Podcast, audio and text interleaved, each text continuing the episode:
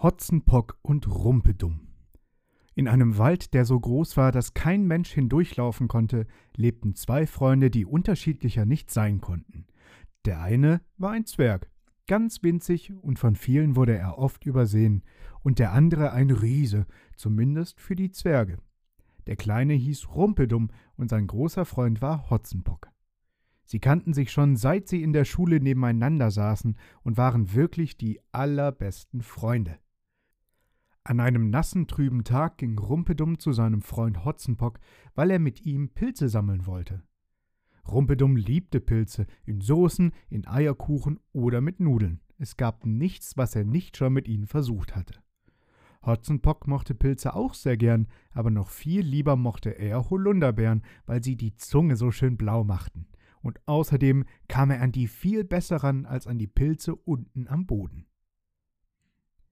Nachdem sich die Freunde bei einem leckeren Frühstück gestärkt hatten, brachen sie also auf in den feuchten, kalten Wald. Es war genau das richtige Wetter für Pilze und Beeren. Rumpedumm hatte eine schicke, wasserdichte Jacke an, damit er nicht nass wurde und zu frieren begann. Sein Freund, der Riese, meinte, er bräuchte so etwas nicht. Ich bin so groß, mir wird schon nicht kalt, sagte er. Rumpedumm sagte ihm, dass das keine gute Idee war, aber Hotzenpock wollte einfach nicht auf ihn hören. Nach einer Weile hatten der Zwerg und der Riese ihre Körbe gut gefüllt und machten sich auf den Heimweg. Hotzenpock hatte schon ganz nasse Füße und freute sich, diese am knisternden Feuer wieder aufzuwärmen. Als sie ankam, begann sein kleiner Freund, die Pilze und Beeren zu putzen und zu kochen. Auf einmal hörte er ein lautes Poltern und rannte ganz aufgeregt in die Stube, wo der Riese Hotzenpock über den Boden rollte. Was ist denn hier passiert? fragte Rumpedumm erstaunt und auch ein bisschen verängstigt. Ich musste mal ganz doll niesen und dann bin ich plumps vom Stuhl gefallen, antwortete Hotzenpock ein wenig beschämt. Außerdem kratzt es ganz schlimm in meinem Hals. Was das bloß ist, wunderte sich der Riese, bevor er sich auf sein großes grünes Plüschsofa hiefte.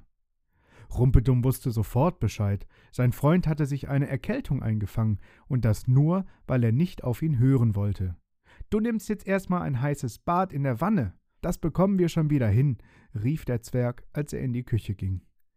Hotzenpock machte sich sofort ins Bad, denn er hatte ja heute Morgen auch nicht gehört, und was hatte er davon? Eine Rotznase. Der Zwerg machte sich am Ofen sofort ans Werk. Nur gut, dass wir heute so viele Holunderbeeren gefunden haben. Daraus werde ich einen schönen Saft machen, der wird den Hotzenpock schon wieder auf die Beine bringen. Und dann mache ich ihm noch eine leckere Suppe aus Pilzen, die gibt ihm noch mehr Kraft.